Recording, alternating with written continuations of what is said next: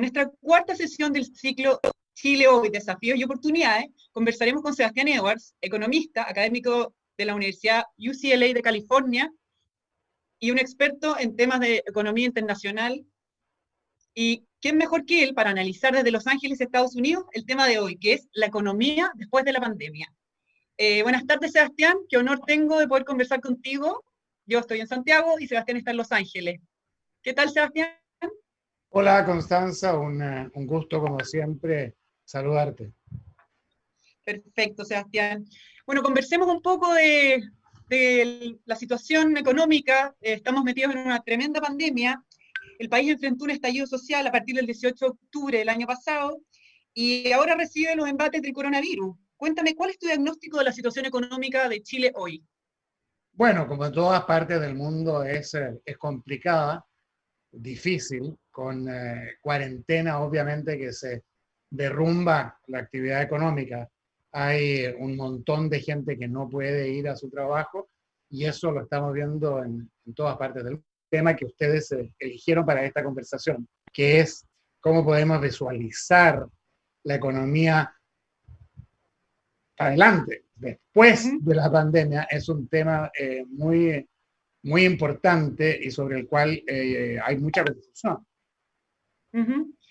Esa pregunta de todas maneras te la voy a hacer, eh, donde está la luz al final del túnel, pero partamos por cosas más macroeconómicas y, concretas que están ocurriendo ahora. Por ejemplo, el índice mensual de actividad económica, el IMASEC, de marzo fue negativo, cayó 3,5%, y hay quienes proyectan un retroceso de dos dígitos el segundo trimestre. Sebastián, ¿cuánto más puede caer la economía considerando lo incierto de este panorama, tanto local como internacional? Bueno, eh, eh, la caída de, del IMASEC es inmensa. Eh, ahora, algunos de nosotros, a pesar que yo, yo, ya no vivía en Chile, pero recuerdo las cifras y el ambiente, el año 82, que fue una crisis más profunda que la que estamos viendo ahora. Em, ese número es un número negativo eh, que fundamentalmente toma cinco semanas en el mes eh, de abril, eh, de marzo, perdón. Y, y, ahora, si esto continúa, va a ser sin duda que más profundo. Así que dos dígitos es perfectamente posible y hay que estar preparado para ello. También la tasa de desempleo eh, del primer trimestre fue 8.2%, la más alta en los últimos 10 años. Y el presidente Piñera anticipó que más de un millón de chilenos podrían quedarse sin trabajo. Cuéntame tú, ¿cuánto más puede aumentar esa cifra a tu juicio? ¿Y tú concuerdas con el pronóstico que, del presidente Piñera? Bueno, no, no, no, no tengo en la punta de los dedos eh, los datos de Chile, pero te puedo decir que aquí en Estados Unidos este viernes, es decir, en, en dos días, van a dar el informe eh, de empleo eh, el mes de abril y esperamos eh, una catástrofe. Y creemos que el desempleo puede fácilmente empinarse al 20% en, en, este trimestre que viene. por tanto, del mundo.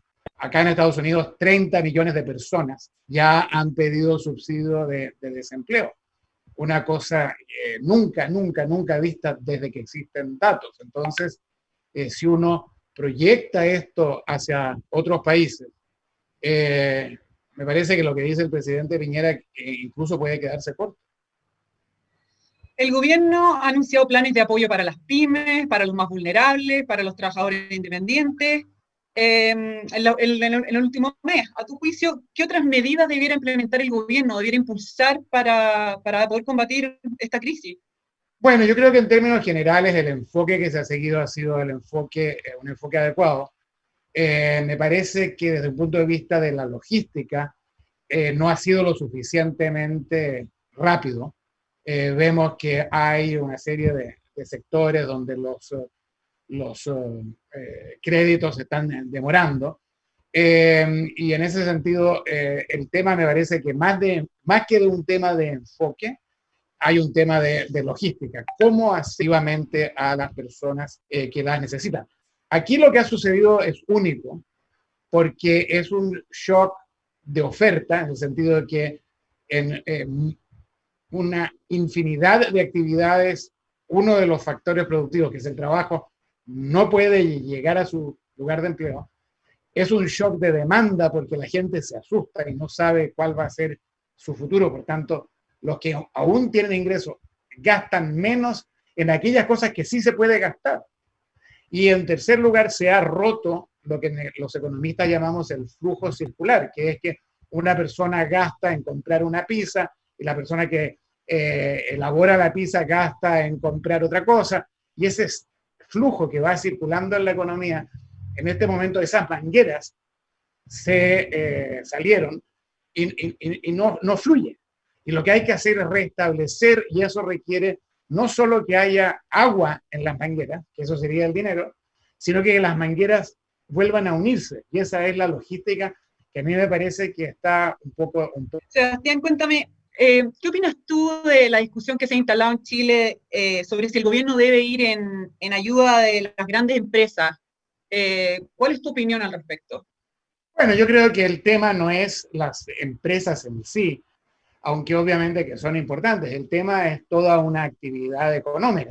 Por ejemplo, la actividad de turismo, eh, hotelería y transporte eh, de pasajeros es una actividad que es eh, muy importante en prácticamente todos los países del mundo. Y lo que hay que proteger es esa actividad y los efectos colaterales que tiene que quede totalmente a la deriva. Por tanto, yo lo que estoy pensando es el caso de, de las líneas aéreas, ¿no? Eh, y me parece que es muy tonto eh, centrarse en el nombre de la línea aérea. Vamos a rescatar o no a la TAM.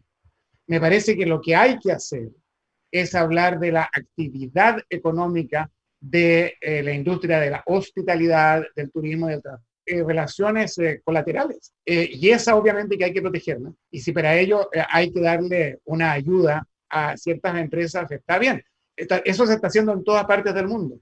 La línea aérea Norwegian de Noruega, que es una de las más innovadoras del mundo, antes de ayer decidió hacer un intercambio de deuda por eh, acciones. Lufthansa anunció que iba a quebrar si no había apoyo del gobierno alemán, que está por recibirlo.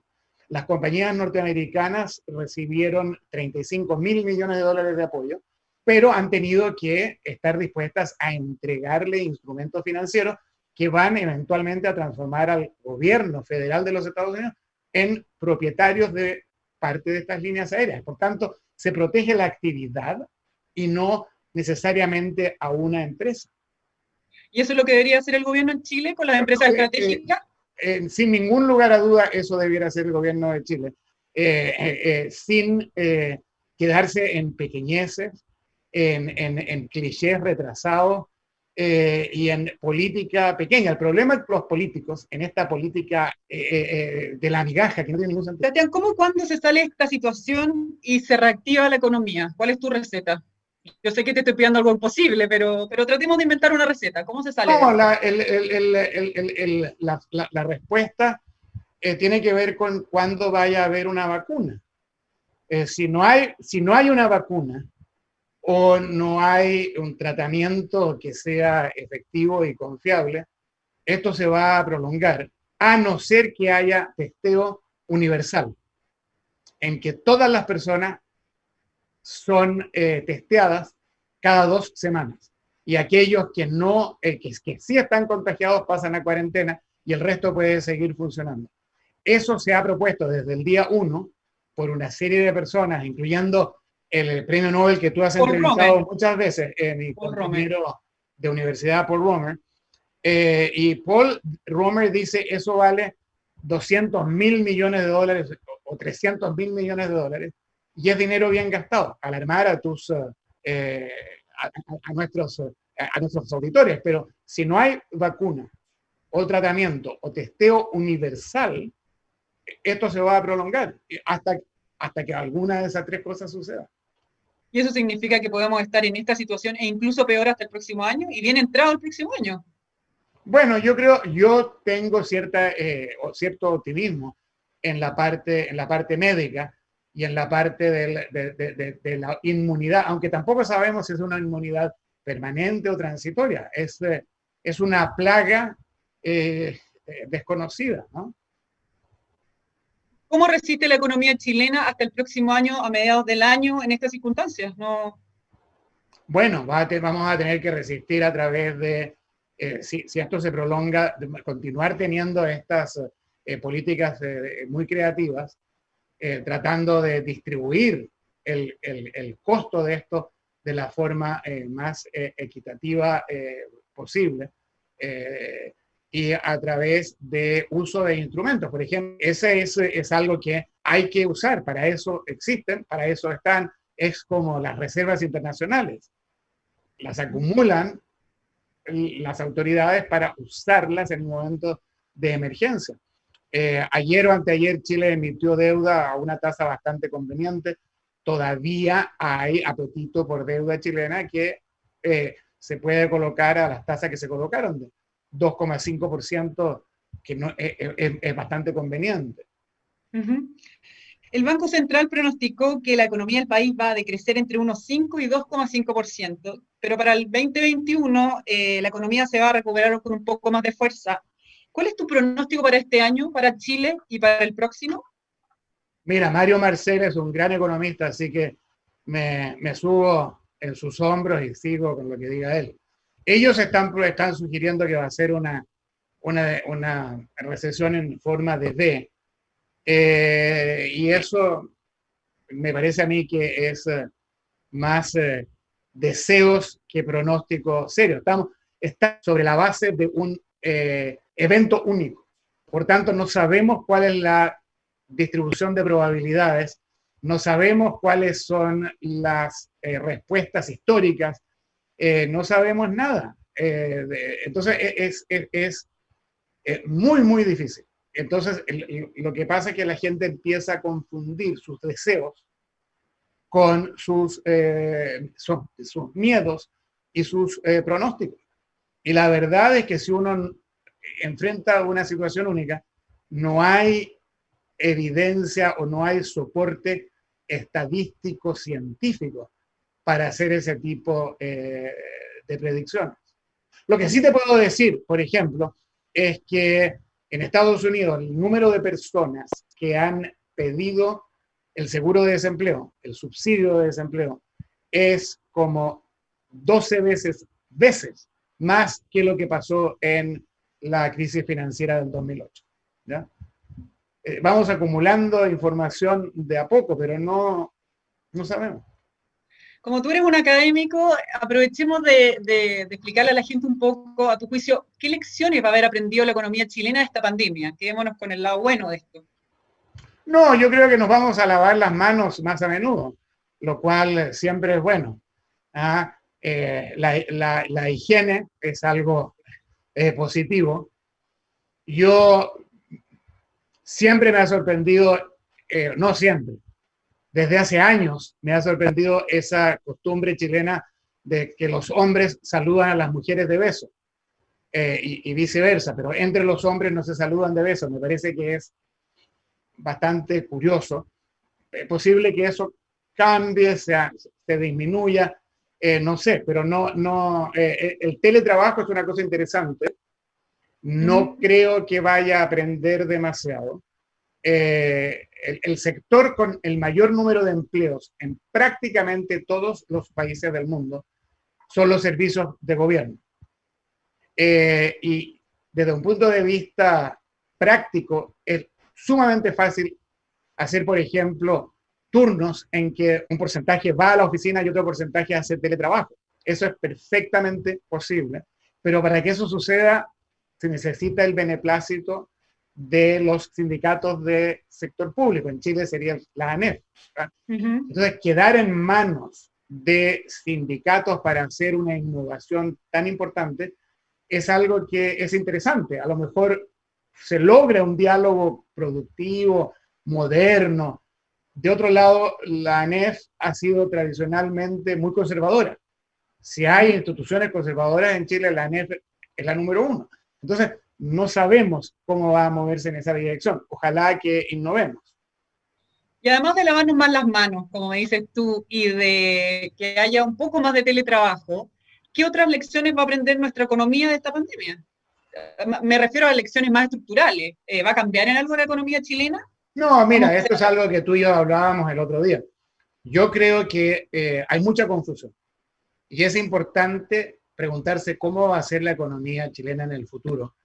Y aquí es esencial diferenciar y creo que debido a la pandemia no vamos a ver prácticamente ningún cambio. Y eh, vamos a ver que eh, eh, después de la pandemia va a haber cambios, pero estos no se van a deber, deber a la crisis sanitaria, sino que se van a deber al problema político que empieza el 18 de octubre. Pero si uno mira cómo es la economía chilena hoy día, estructuralmente, nada va a cambiar por la pandemia. No, no, somos un país que exporta cobre, eh, cuyas exportaciones que no son cobre son poco elaboradas, son de recursos naturales.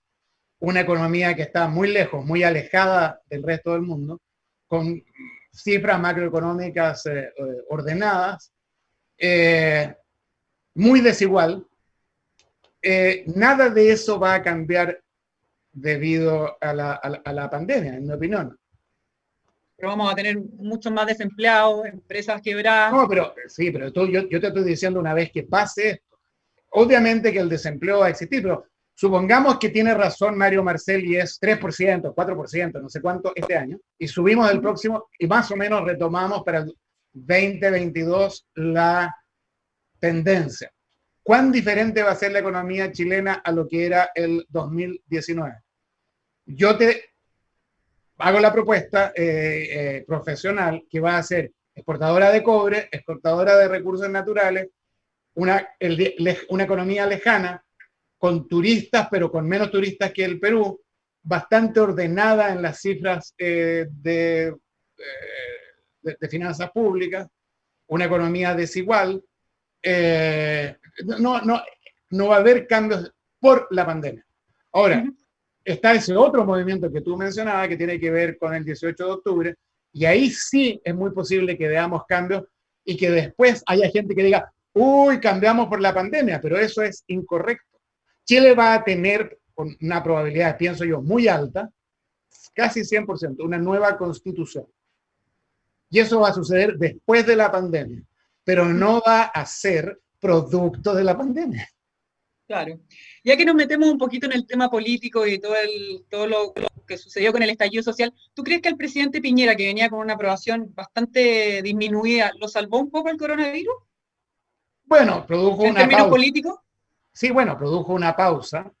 Eh, le permitió a él y a su gobierno demostrar eh, eh, y, traer a la vitrina algo en lo que hacen bien, que es administrar cosas, solucionar problemas, eh, pero eh, todavía obviamente que se arrastra ese sabor amargo eh, que hay en todas, hasta donde yo lo veo acá desde, California, en todos los sectores chilenos, un sabor amargo con respecto a la administración, la segunda administración del presidente de Piñera. Eso persiste, pero ha tenido esta, esta, esta pausa y ha podido, yo creo, aprovecharla bien y en general, en particular, el ministro Briones lo ha hecho muy bien. Te voy a preguntar por el ministro Briones. ¿Lo ha hecho bien? ¿Tú estás de, estás, de acuerdo con ese cambio de ministro y con las acciones que ha impulsado el ministro Briones? Bueno, naturalmente que el, gabinete anterior había que cambiarlo, eso es, eh, obvio. Eh, la, elección de Briones creo que fue muy acertada. Eh, es un soplo de aire fresco. una persona que no, había eh, estado dando vueltas eh, durante 20, 25 o, 30 años, eh, sin ninguna, ningún dogmatismo, con una persona sencilla, abierta, transparente. creo que los adjetivos, tampoco vamos a decir mucho porque se le pueden ir los humos a la cabeza. Sebastián, una vez que mejore la situación sanitaria, ¿tú crees que van a volver los actos de violencia? Yo sé que han habido algunas cosas menores, pero los actos de violencia que vimos en octubre pasado. Bueno, yo creo que aquí hay una cosa que es muy importante, que es cómo define uno un acto de violencia. Y yo creo que eh, desafortunadamente en Chile eh, ha habido un proceso de acostumbramiento a un nivel de violencia que en un país normal, y estoy diciendo un país normal porque estoy enfatizando o, aseverando que en un país normal, esos actos de violencia, que es que los días viernes hay ciertas avenidas por las cuales no se puede transitar, hay ciertos lugares donde se producen enfrentamientos violentísimos entre manifestantes y la policía. Hay lugares que la policía simplemente abandona y el tráfico es dirigido por encapuchados. Todo eso que en un país normal sería considerado de una violencia absoluta, en Chile ustedes desafortunadamente se han ido acostumbrando. Temo, me temo, que ese tipo de violencia va a seguir. No creo que va, espero también que no vaya a haber que quemen 20 o 17 o lo que sea estaciones de metro simultáneamente. Creo que es eso que es aberrante, no va a suceder.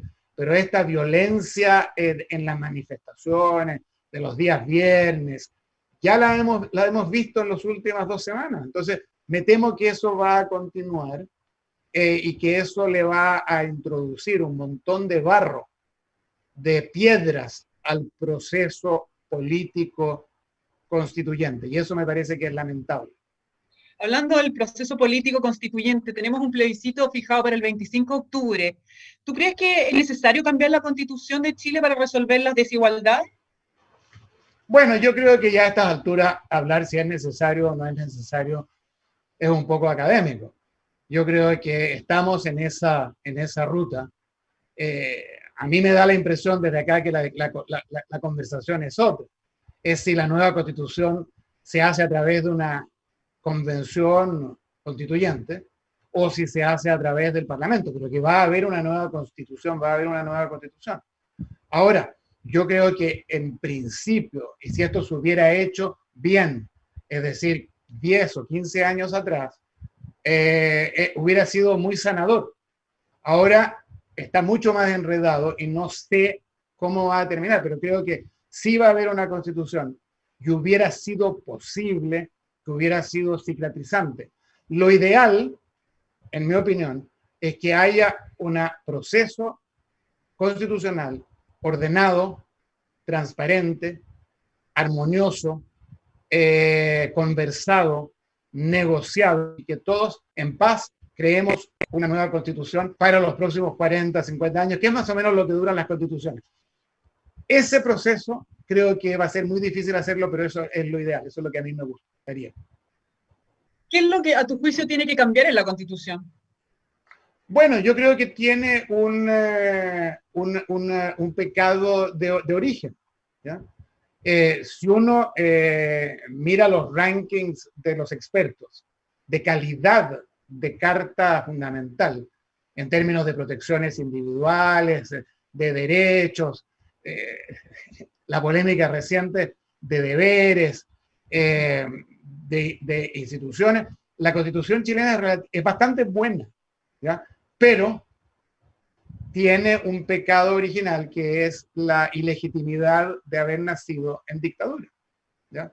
Y creo que es bueno, y hubiera, y te lo repito, hubiera sido bueno haberlo hecho antes que hubiera se hubiera producido todo esto, a ver, eh, a ver eh, eh, limpiar. Esto es como una casa, que tiene una casa macanuda, pero que no ha sido recibida, como se dice en Chile, por la municipalidad. ¿Ya? Y tú le vas agregando otras, otras secciones y qué sé yo, que esas sí son legítimas y sí han sido recibidas, pero la casa central no. Y hay un momento en que vale la pena limpiar todo, hacer los cambios estructurales necesarios para que finalmente esto sí sea legítimo. Eh, el problema es que se nos enredó mucho y se enredó mucho por la eh, incapacidad, pienso yo, de la derecha de entender que esto era importante para un montón de gente. Estamos en mayo, el 25 de octubre está a la vuelta de la esquina. Eh, ¿no te llama la atención a ti que no hayamos visto ningún adelanto o ningún trabajo en pos de esta nueva constitución por parte del sector político? Bueno, eso es una de las cosas que en, otra una reunión, eh, de hecho a través de aquí de, de EMOL con la SOFOFA, yo planteé, en esta pausa, si uno piensa en los líderes políticos chilenos, Carlos Montes, que fue presidente del Senado, y eh, el senador Felipe Cas, ellos no están atendiendo contagiados hasta donde yo sé, no están en las policlínicas, no están en los hospitales. Y la pregunta es si ellos se han reunido y políticamente han empezado en una discusión y en una visión conjunta a discutir temas de fondo de la Constitución, por ejemplo, la manera en que elegimos a los, a los parlamentarios. ¿Debemos tener dos, dos cámaras o no? Las dos cámaras en general responden a países que tienen un sistema federal donde la Cámara Alta elige los representantes de cada una de las provincias o de los estados para proteger a las provincias o estados más pequeños. Chile es un país, una república unitaria. ¿Por qué necesitamos dos cámaras? ¿Por qué elegimos proporcionalmente a los parlamentarios en vez de elegirlos eh, eh, uno por cada jurisdicción, como se hace, por ejemplo, en Estados Unidos y en Inglaterra? Si todas esas preguntas, ¿por qué no las, no las están discutiendo en esta pausa? Hasta donde yo sé, no se está haciendo. Entonces, esta ha sido una oportunidad perdida, en mi opinión, para lograr esta visión de muchos de nosotros decíamos hace tiempo, un país como Nueva Zelanda, que se le, ahora es algo que han dado diciendo muy adecuadamente el ministro Briones. Sebastián, hay quienes temen que, que, al redactar una nueva constitución podría estar en peligro el derecho de propiedad. ¿Cómo se asegura eso? Que eso no suceda. Bueno, yo me, no, eh, eso es parte de la conversación que, que, yo la veo en este momento eh, ausente.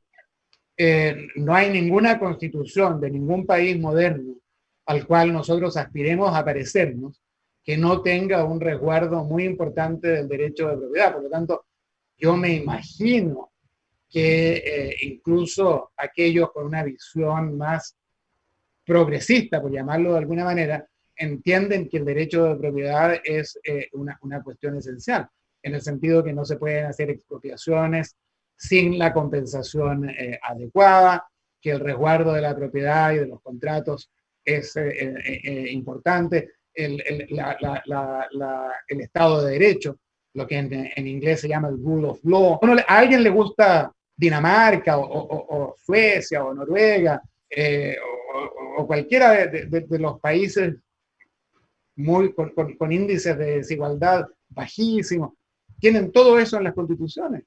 Muchos de esos países no tienen a la educación como derecho constitucional y están en la prueba PISA en los primeros lugares. Entonces, eh, eh, lo que falta es, esta conversación de fondo. En Chile hay muy buenos constitucionalistas, eh, pero desafortunadamente esa conversación yo no veo que esté permeando hacia la población. Y ciertamente no hacia las redes sociales donde la odiosidad es eh, eh, abismante. Sebastián, considerando que no vamos a tener una vacuna de aquí a octubre, no hay ninguna posibilidad que eso sea una realidad, ¿tú crees que vamos, se va a poder hacer el plebiscito el 25 de octubre o, o eso estaría, estaría por definirse? No, yo creo que se puede, que se puede hacer. Mira, acá nosotros podemos votar durante 10 días. Eh, yo fui a votar eh, por anticipo Joe eh, Biden y tú te pones en fila, era, fue antes de la pandemia, ¿no? la, la, primaria de California. Pero uno se puede poner igual a dos metros de distancia en la, en la fila y, y, no hay ninguna razón por la cual no se pueda hacer que la votación dure una semana. Tú vas el día, el día que quieres, ¿no? o, o, o, lo haces por, cómo es tu cédula de identidad, de alguna manera que mantengamos la distancia social. Eh, yo, voy, yo voy al supermercado tres veces por día y me pongo en fila con, con mi antifaz. Eh, eh, entonces yo creo que, yo creo que, que, se puede hacer y, por ejemplo, el gobierno podría entregar máscaras al final de la fila digamos, llega gente sin máscara al final de la fila. Creo que intentar postergarlo sería un error político mm, y un precedente peligroso. Tengo, no, no, puedo dejar de aprovechar que tú estás en Estados Unidos y que estamos en un año electoral. Eh, el próximo 3 de noviembre son las elecciones.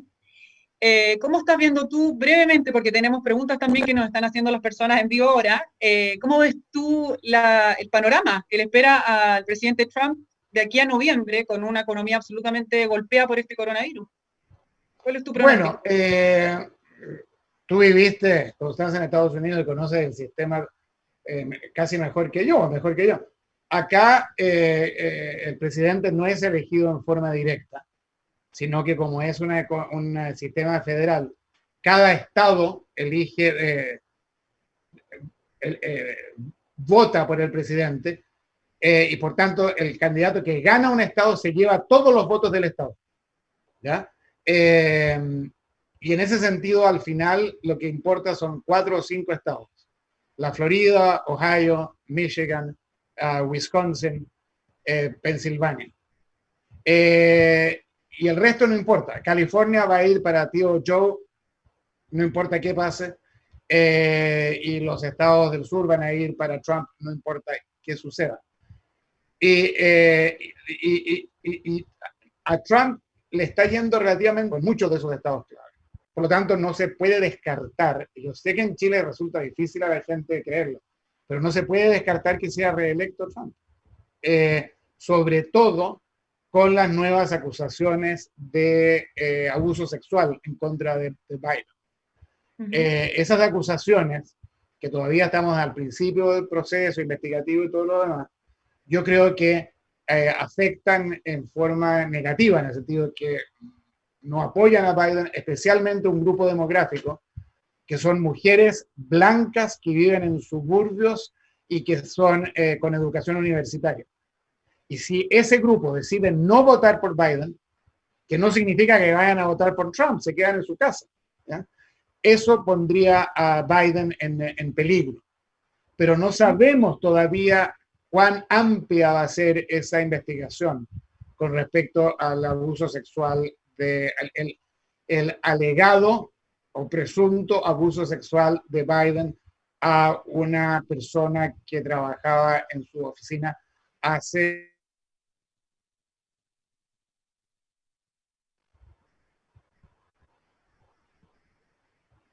Perfecto. Sebastián, nos quedan un poquito más de 10 minutos y quiero hacerte algunas preguntas que está haciendo nuestro televidente.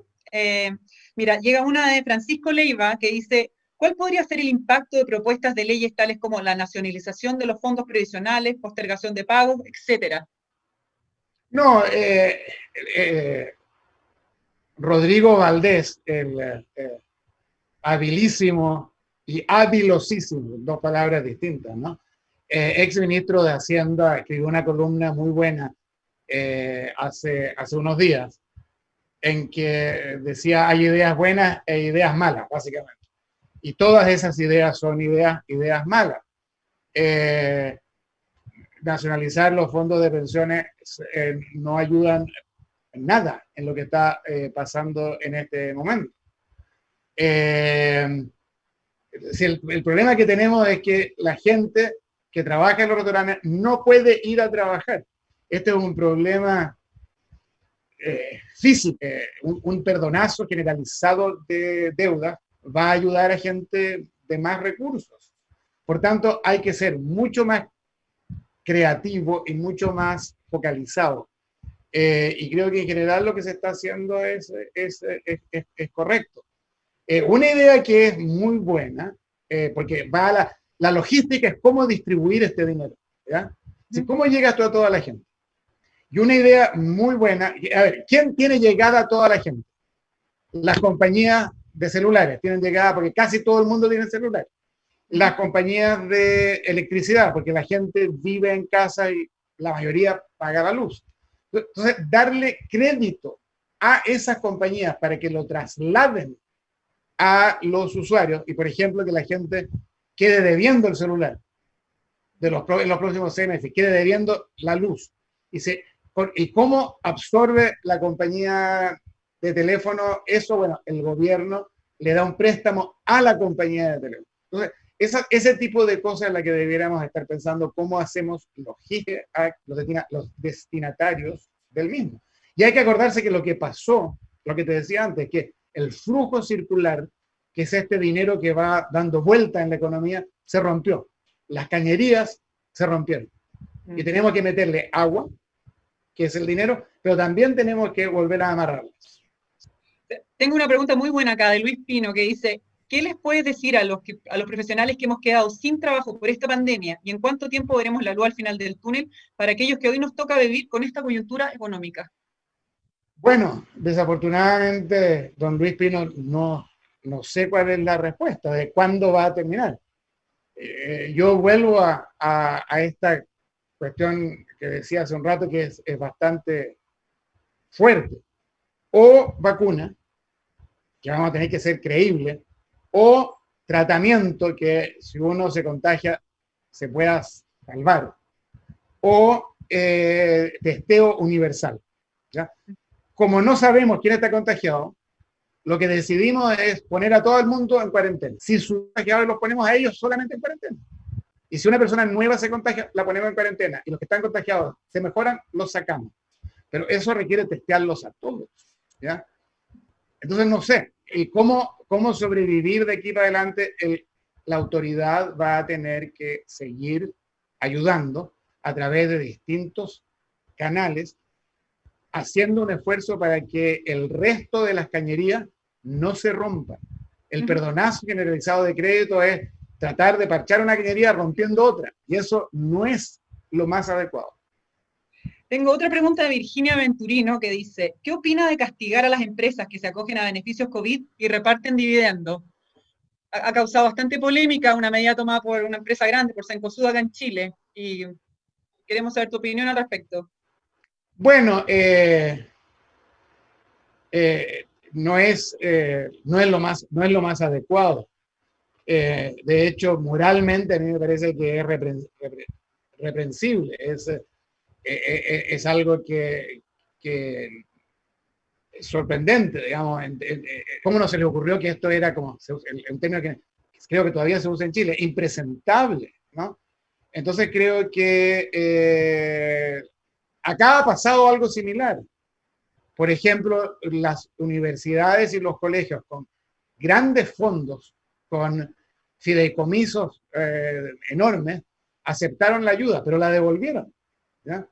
Entonces, la primera cosa que hay que hacer es, eh, tiene que haber una reparación, un acto de, de parte de esta empresa decir, pucha, es, un error. Eh, no deberíamos haberlo hecho. Ahora entiendo que hay una ley que obliga que haya una repartición de dividendos que sea mínima. 30%. Sí, eh, pero yo creo que es un problema, es un problema de óptica. y, y, y, no ayuda para nada en defender el sistema económico chileno eh, que, que existió hasta ahora, que justamente los empresarios en general apoyan. Y, hablando del problema de óptica, ¿cómo lo ves tú que el exministro Felipe Larraín eh, ahora sea miembro del directorio de esta empresa?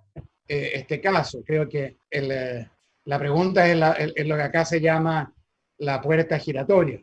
No sé si tiene ese nombre en Chile, pero la gente que entra y sale de los eh, puestos públicos más importantes y después van a los grandes puestos de la, del sector privado.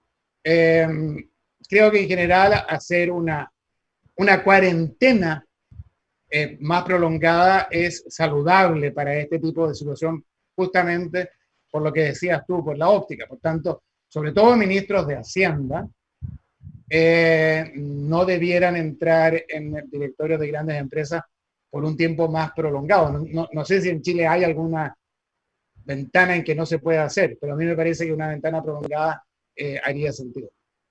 Y por último, Sebastián, eh, Patricio Reyes de la Masa dice, ¿ves factible hacer un gran pacto, pacto social entre trabajadores, empresarios, sindicatos, iglesia, sociedad civil y los políticos para salir de esta crisis económica y social? Bueno, no solo es, a ver, empecemos por el principio, es, deseable, se perdió en Chile, fue la civilidad y la capacidad de eh, ponerse en los zapatos del otro eh, y lograr, por tanto, una visión conjunta de hacia dónde eh, queremos ir. y los, los actores que son nombrados en la pregunta son los actores principales eh, de la sociedad chilena.